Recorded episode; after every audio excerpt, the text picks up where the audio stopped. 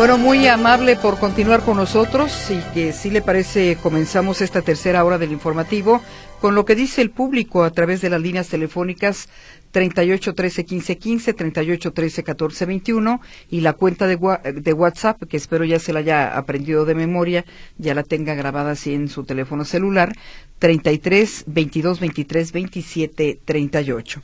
Bueno, Francisco José Fuentes dice que en la décima quinta región militar va a venir el gobernador. ¿Saben a qué hora? Es lo que pregunta. No está contemplando su agenda de actividades el día de hoy, don Francisco, pero lo investigamos con mucho gusto. Fernando Campo, enhorabuena al seguro médico. Ojalá que sea una oferta, que no sea una oferta de campaña, porque Movimiento Ciudadano está bajo en las encuestas. Ramón López, felicito a los policías de la patrulla G 2516 G2516 por recuperar esa camioneta. Considera que de esos policías deberíamos tener más. Son a los que necesitamos, dice don Ramón López. Teresa Casillas en Inglaterra y López Mateos hay esto de 1-1 en la circulación, pero no funciona, más bien queremos que lo quiten. Gloria de Pérez, excelente el comentario del abogado Abel Campirano Marín. Necesitamos más gente como él y como todos los de Radio Metrópoli. Sigan así, aunque hay gente que los critique. Eh, gracias, Gloria de Pérez. Fernando Mesa felicita al licenciado Abel Campirano por el comentario de hoy. Blanca Salcido también se suma a las felicitaciones. Alfredo Torres Manzano dice que la zona centro de Tlaquepaque, del lado oriente, no sirve el alumbrado público. Martín Tejeda, es bueno lo del eh, sector salud nuevo, lo del seguro, pero es discriminatorio porque no incluye a personas de la tercera edad, es decir, aquellos que rebasan los 65 años que, por cierto, son quienes más lo necesitan. Y este Ruiz dice, de Cruz del Sur y Raza para ir a la a Patria por la Autónoma, ¿qué camión me lleva? Voy a la exposición de la Sábana Santa. Cruz del Sur y Cruz Raza. Del Sur y Raza hacia, eh, las, hacia el Autónomo de Guadalajara por Patria. Bien, pues no, no ubico la zona, pero no le podría dar una recomendación. Es que no sé si el 25 llega a, bajar hasta acá, hasta Plaza Ciudadela, pero creo que una de esas rutas la puede acercar hacia la zona de la Autónoma. si alguien nos puede dar una mejor recomendación, ya sabe que yo agarro todos los camiones disponibles para llegar al destino. No soy buen referente, pero si usted tiene una ruta única o por lo menos unas dos que le pueda sugerir, denos el dato para podérselo compartir a la persona. Tú y Jaime García Elías, qué bárbaros. qué bárbaros con la orientación y la memoria. Ay, pues es que el único problema es que no hay camiones, pero yo con, digo, me tengo que llegar al punto, digo, bueno, a veces me he subido a camiones que me tengo que bajar las dos cuadras. Dije, no, pues ya, ¿para qué? Fíjate que yo, yo he estado utilizando el transporte público, creo que no me ha ido nada mal. Sin embargo, sí, a veces tardan las unidades. Sí, eso es lo, lo malento, ¿no? El 30 está en peligro de extinción. Es una de las rutas más malas en este momento. Y bueno, con los calorones que estamos viviendo. Sí, sí, sí. Qué bueno sería ya que tuvieran aire acondicionado, pero no, lamentablemente, solo el eléctrico que va al aeropuerto y algunos de López Mateos que tienen ese servicio, los demás, es un martirio en estas fechas andar. Creo que mejora el patín. Sí, sí, sí, sí. De verdad. en fin, son las 8 de la mañana con 17 minutos. Vámonos a las portadas de Jalisco, lo que destaca el día de hoy la prensa escrita. Estas son las portadas de Jalisco. Mural. Fallan en el IMSS a niños con cáncer. El informador. Inicia credencialización para Seguro Salud Jalisco. Milenio Jalisco. Con elección sube demanda de blindaje corporal y de oficinas. Diario NTR Guadalajara. Jalisco va por plan de salud universal. Estas fueron las portadas de Jalisco.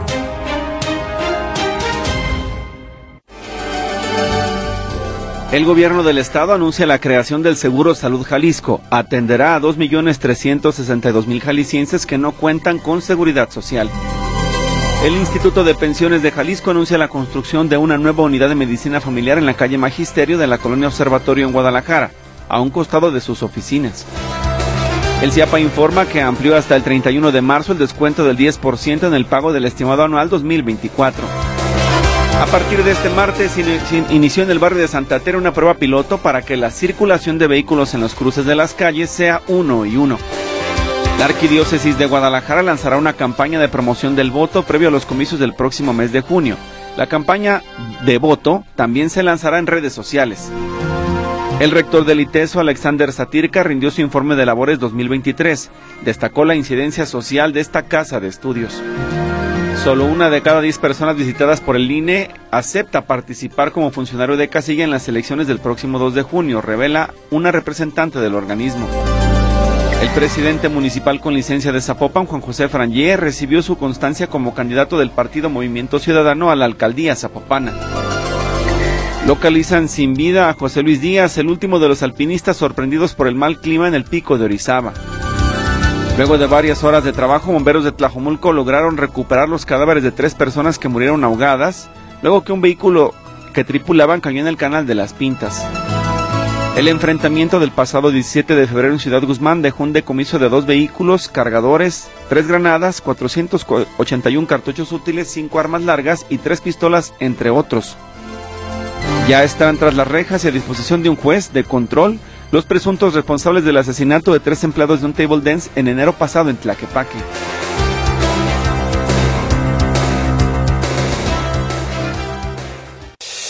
El comentario en Buenos Días Metrópoli.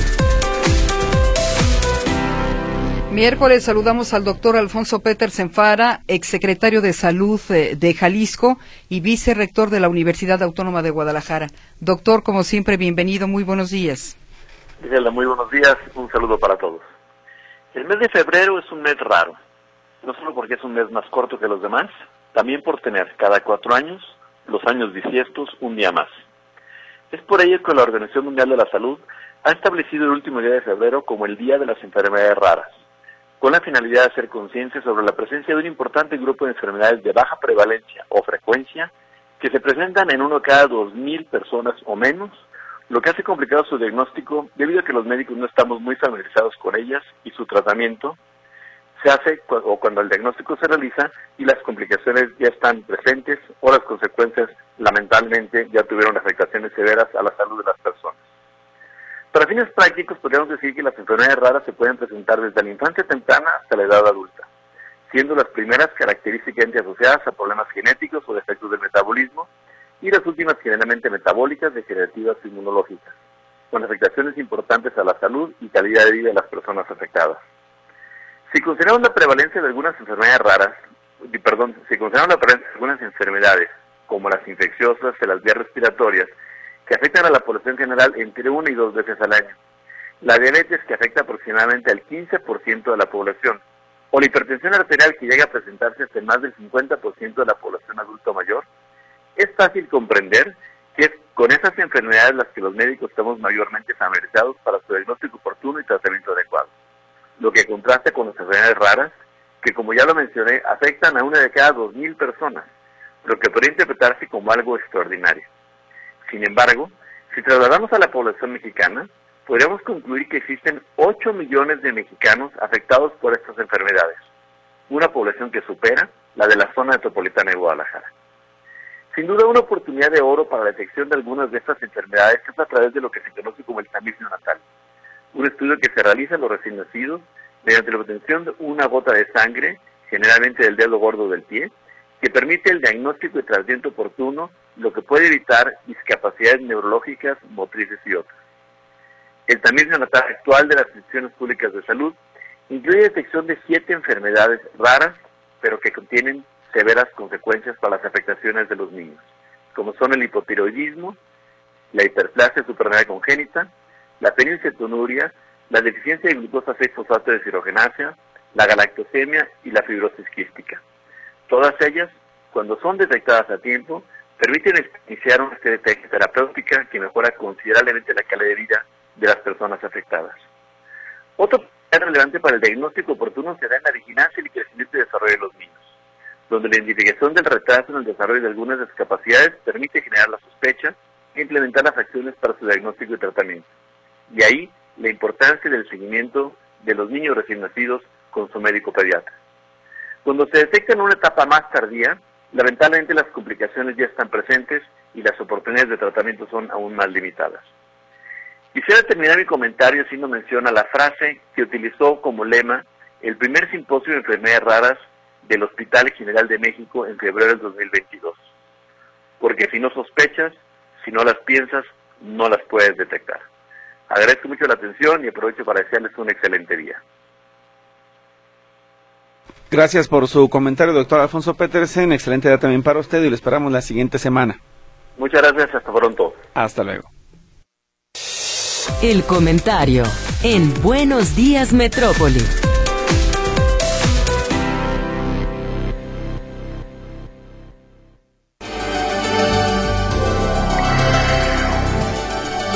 Bien, estamos de regreso y agradecemos por supuesto su participación. Enseguida tendremos la entrevista. Por supuesto también hay información con nuestros compañeros reporteros. Así que demos paso a más información local. José Luis Escamilla está en línea telefónica. Adelante, Luis, buenos días. Gracias, Víctor Gris. ¿Cómo están? Buenos días. Nuevamente los saludo con gusto. Bueno, pues platiquemos de lo que ocurrió anoche en este hotel, Hotel Julia, de, la de las calles 5 de febrero y Las Conchas, en la colonia de Las Conchas de Guadalajara. Resulta que eh, se recibe el número de emergencias 911, un llamado de personas que decían que estaban privadas de la libertad dentro de este hotel. Llega la policía de Guadalajara y se encuentra con que no era propiamente una privación de la libertad, pero sí algo que tenía que ser investigado. Resulta que dentro de este hotel, en las diferentes habitaciones, fueron localizados, obviamente hacinados, porque no había espacio para todos, 77 migrantes. 77 migrantes, en su mayoría guatemaltecos que habían sido prácticamente abandonados justamente dentro de este Hotel Julia, ahí en 5 de febrero y Las Conchas. Fueron en total localizados 38 hombres adultos, 20 mujeres mayores de edad, 11 niños y adolescentes y 8 mujeres menores de edad. En total, como les digo, 77 migrantes, en su mayoría guatemaltecos. Las personas que los traían les dijeron, vamos a Sinaloa, van a dedicarse a la pizca de tomate, pero ya no regresaron por ellos, los dejaron prácticamente a su suerte dentro de este hotel, sin alimentos, sin información, sin certeza de qué es lo que iba a ocurrir con ellos y finalmente los dejaron abandonados. Llega la policía de Guadalajara, se le da parte al Instituto Nacional de Migración para que pues se revise cuál es su estatus migratorio y en caso de ser necesario, de ser devueltos a su país de origen.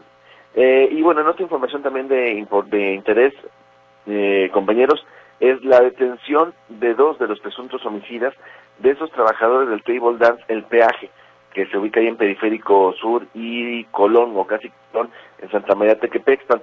Eh, ustedes recordarán, yo aquí les platiqué que el pasado 17 de enero, eh, tres trabajadores de este Table Dance fueron asesinados a balazos por comensales que estaban dentro de este establecimiento. Resulta que estas personas, de acuerdo con lo que se sabe ahora, estas personas se encontraban eh, dentro del establecimiento cuando comenzaron a fumarse un, cigarro de marihuana, el encargado del lugar les dijo, retírense, ellos dijeron, no nos vamos y no te vamos a pagar la cuenta. Comienza una, discusión y fue entonces que sacan una pistola, sacan una pistola y disparan contra los tres trabajadores, contra cuatro trabajadores, tres murieron en el lugar y el otro resultó lesionado. Por estos hechos, los detenidos son Brian Moisés M. y Juan Francisco S son los tres los dos hombres que fueron detenidos. Hay uno más, otro cómplice que está prófugo todavía, pero bueno, estamos hablando entonces de que serían tres los responsables y de estos dos ya fueron detenidos y puestos a disposición del juez.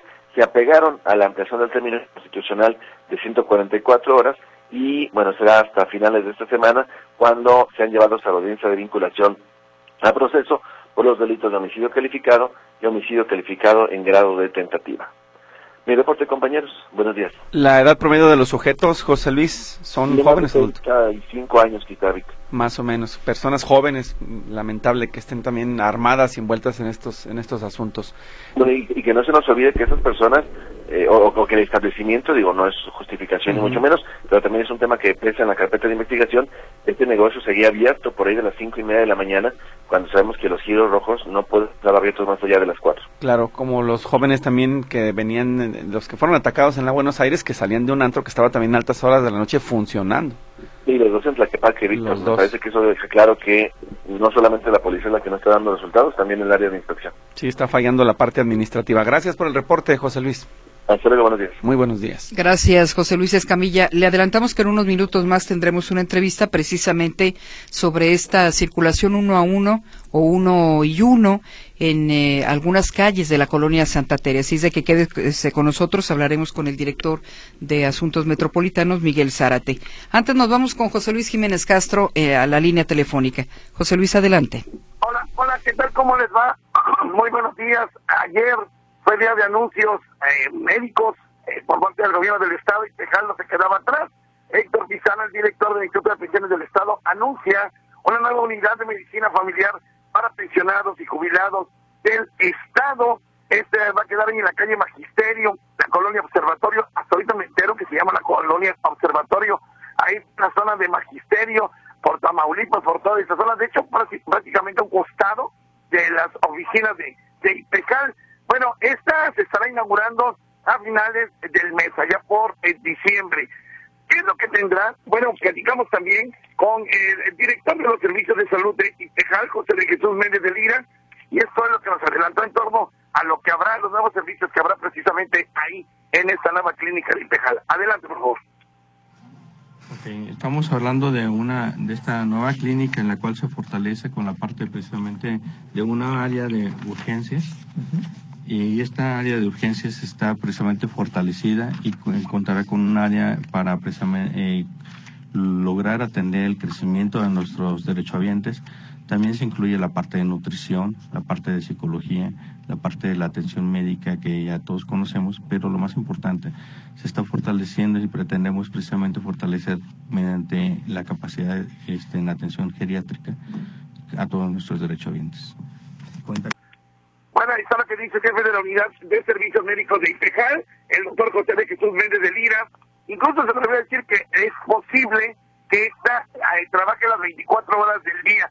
Ante las nutridas quejas de que no contestan los teléfonos, de que la atención es mala, de que no hay medicamentos, bueno, promete que las cosas van a cambiar con esta quinta eh, unidad de medicina familiar para pensionados y jubilados. También se le dará remodelación a las que ya existen, por ejemplo, la de federalismo, que tiene 23 años de vida, imagínate nada más, o la de eh, Pila Cerca, que tiene 12 años, y bueno, se les va a dar una manita de gato. Así que bueno, ahí está lo que son buenas noticias para los pensionados y jubilados.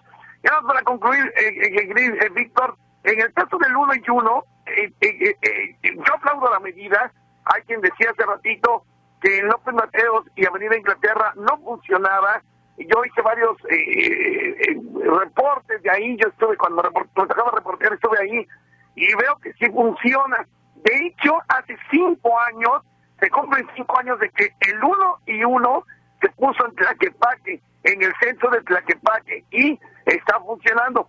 ¿Saben cuál es el problema de este del uno y uno? Uno, lo que ya comentaban, los motociclistas, se avienta un carro, bueno, no se avienta, pasa un carro y atrás de él van 25 motociclistas queriéndose pasar también esa calle. Y luego el, al que le dio el paso, pasa el vehículo en el uno y uno y atrás también, también otros 25 motociclistas. Es decir, aquí el desorden lo generan precisamente los motociclistas que se quieren pasar, que quieren pasar el alto.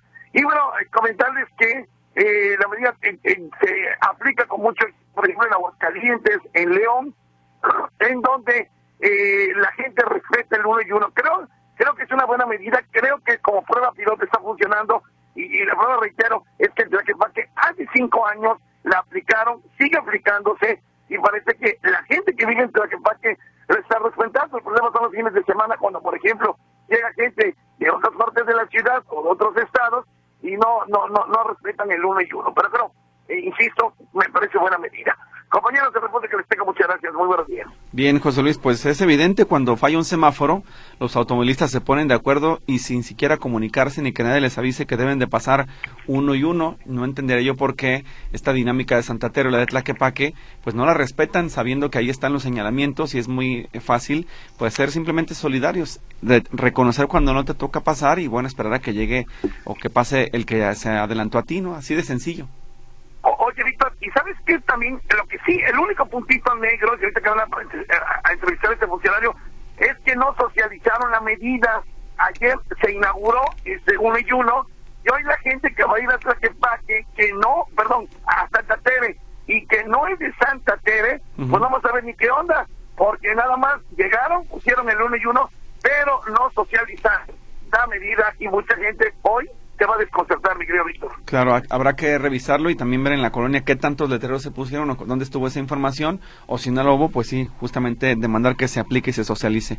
Gracias, José Luis. Hasta luego. Gracias, buenos días. Muy buenos días, José Luis Jiménez Castro. Hacemos una pausa, regresamos con la entrevista. La entrevista en Buenos Días Metrópoli.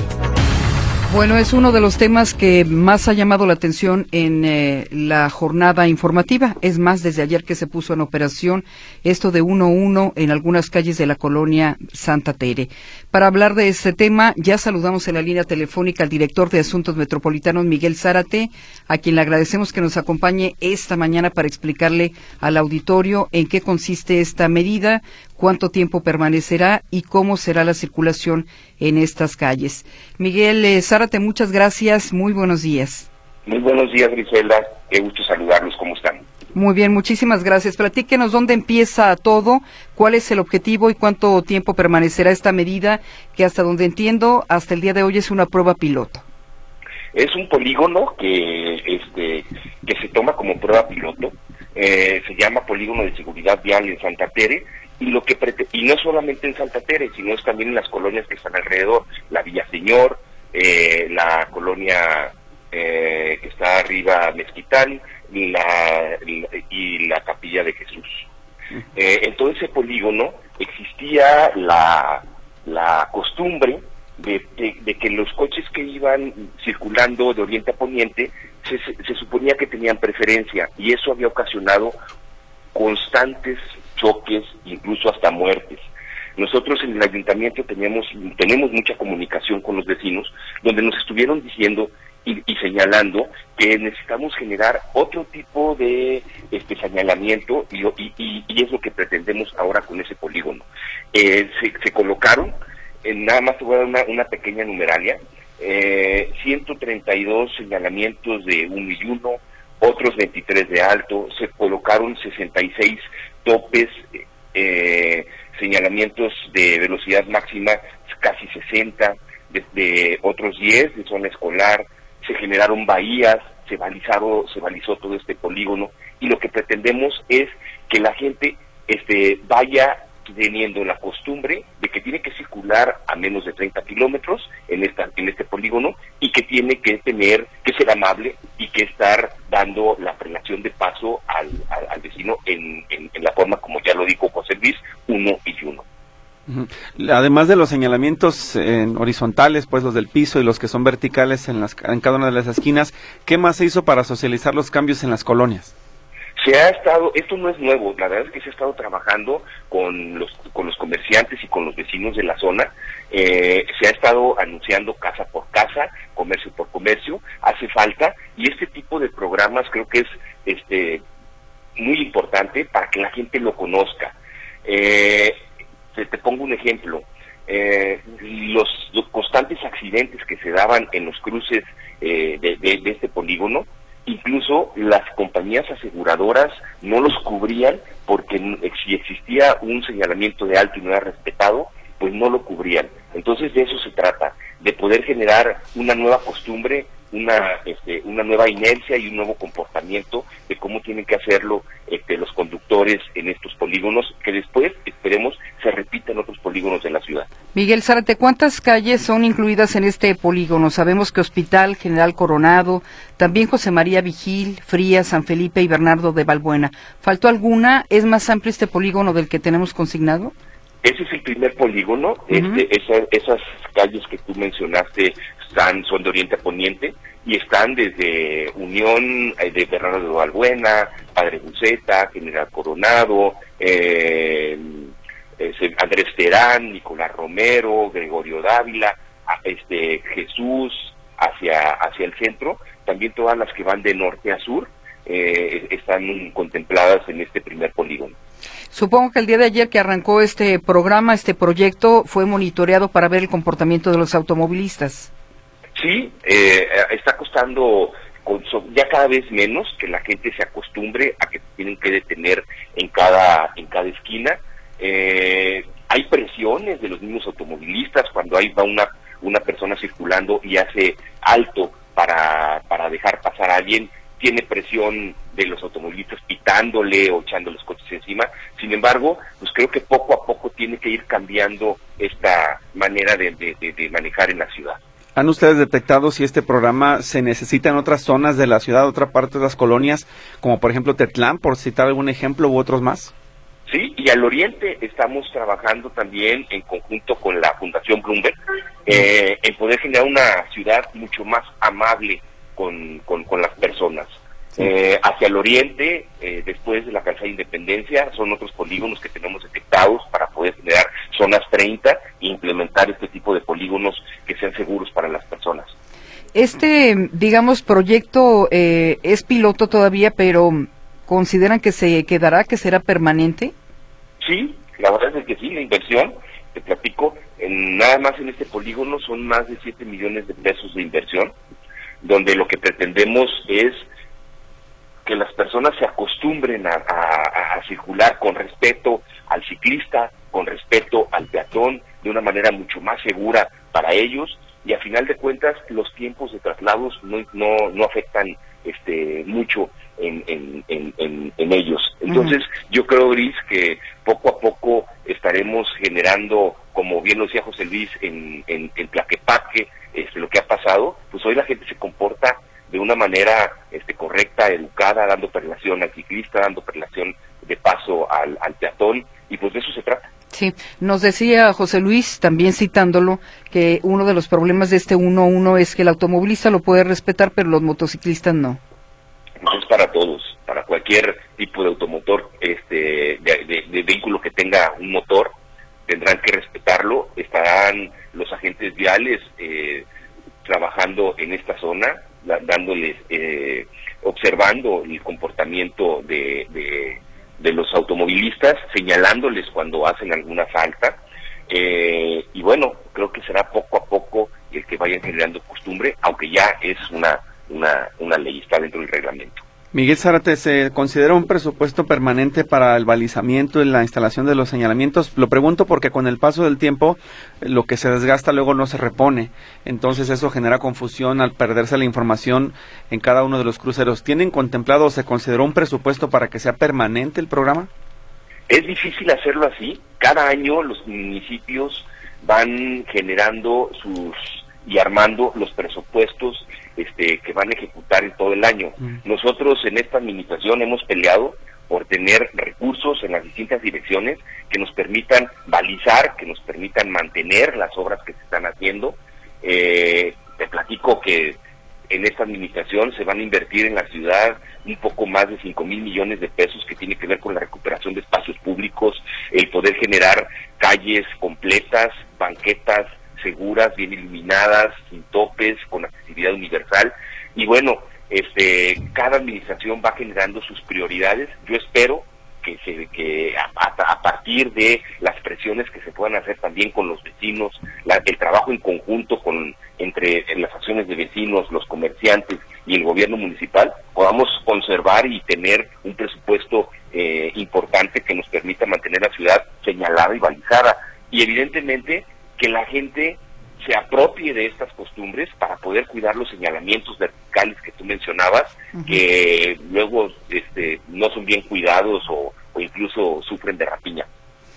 Dice Jesús Arroyo, ¿cómo funcionará con los motociclistas? Porque en realidad sí se pasan los saltos, que no se pasen el uno a uno. Pues mira, va a funcionar igual que funciona como los coches. Tiene que haber agentes viales, tanto del gobierno del Estado como de los gobiernos municipales, estando atentos, infraccionando a quien no cumpla con la ley y, creo que poco a poco lo harán, porque también va en riesgo su seguridad, su integridad. Entonces, pues yo creo que poco a poco tendrán que ir este, generando un comportamiento adecuado. Después de Santa Tere, ¿cuál sigue? Es un programa piloto. Eh, hablábamos, te, decía que tenemos, eh, estamos trabajando en algunos polígonos que van al oriente de la ciudad eh, todavía no tenemos contemplado el que sigue. Muy bien. Miguel Zárate, como siempre, agradecidos por la información de primera mano para que el auditorio sepa exactamente en qué se está trabajando. Muchas gracias, qué gusto saludarlos y, de verdad que eh, la difusión de este tipo de, de políticas a través de medios como el de ustedes y el de boca en boca va a servir para que las personas nos vayamos acostumbrando a una nueva realidad en la ciudad. Muy bien, pues muchas gracias por la información, que tenga excelente día. Gracias, hasta luego. Miguel Zárate, director de Asuntos Metropolitanos. La entrevista en Buenos Días Metrópoli.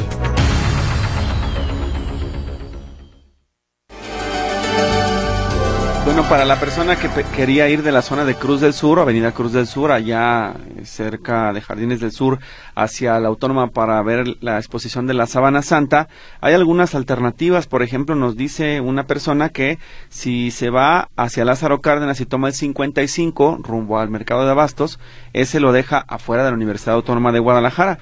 Otra alternativa que le dejan es que ahí en la zona de Isla Raza y Cruz del Sur tome la 645 y esa la va a llegar a Plaza del Sol para que posteriormente tome la 632 que lo va a dejar afuera de la Universidad Autónoma de Guadalajara. También fíjate que hay varias llamadas y ahorita lo constatará que han estado preguntando de la exhibición de la Sábana Santa. Termina mañana. Sí, ya va Comenzó el primero de febrero, que rápido, pero termina ya el día de mañana. El precio es de 180 pesos y de 140 para estudiantes, para profesores, para niños, para personas eh, mayores que presenten su credencial del INAPAM, eh, del clero y de la comunidad de la Universidad Autónoma de Guadalajara, incluyendo, por supuesto, a egresados. Eh, nos preguntaban si habría entrada general mañana, que es el último día. No creo. pero si alguien tiene la información y es contrario, si nos está escuchando Víctor Escalante, que nos diga si mañana va a haber entrada general o habrá costo para las personas que pretendan asistir en el último día de esta exhibición. Sí, y lo ideal también saber si existiera la posibilidad de extenderse unos días más por la eh, demanda que ha tenido la exhibición eh, eso sería también importante conocerlo. A lo mejor no está en posibilidades de la universidad porque si es itinerante y te tiene que mover ya tiene fechas agendadas, va a ser muy complicado, pero pues ahí está la información para que usted si puede lo visite. También nos dicen que la ruta 25 te deja, en la autónoma, así es. ¿Pero de dónde? Yo creo que en este caso sería tomar, si está la persona ahí en, la, en Cruz del Sur, es tren ligero línea 1 para llegar a línea 3 y luego pasarse hasta Plaza Patria y ahí en, la Avenida Patria tomar la 25. La 25. Bueno, y sobre la sábana santa es una, le reitero, es una exhibición de que consta de 12 salas en donde se muestran documentos históricos, códices, monedas, también pruebas, negativos y piezas de arte relacionadas con la sábana santa y la existencia de Jesús. Mañana, el último día. Bueno, en más participación del auditorio, Teresa López menciona que en Esteban a la Torre, entre la 36 y 38 en el jardín, hay personas que venden pájaros y perros que están en jaulas pequeñas. Ella considera que es un maltrato animal y que las autoridades ya deberían estar tomando cartas en el asunto. Sí, muy bien. Tenemos mensajes de WhatsApp. Dice Ramiro Segovia, el uno y uno es solo un decir, que se cumpla es otra cosa. Así como el montón de leyes de movilidad que están escritas y nadie vigila. Lo único que va a pasar es que en los choques los seguros se van a deslindar porque nadie sabrá quién era el siguiente en pasar y ambos involucrados dirán que el otro. Es lo que nos refiere en este comentario. En otro dice Sandra Gutiérrez desde Illinois, en Chicago. Hoy es cumpleaños de mi mamá, María Luisa Aguirre Galindo. Ella los admira mucho, felices 86 años y toda su vida los ha escuchado. Saludos, Víctor y Griselda, desde la ciudad de los vientos. Muchas, muchas gracias. Bueno, eh, también saludos para el profesor Manuel Mesa y para su esposa porque están cumpliendo 32 años de casados. Una feliz vida de matrimonio, que sigan muchos años más juntos y muchísimas felicidades. Alicia González se comunica para confirmar que para el día de hoy ya no hay boletos para la exhibición de la Sábana Santa. Rosa Orozco preguntaba si era la entrada general para la Sábana Santa. No. tenemos información al respecto.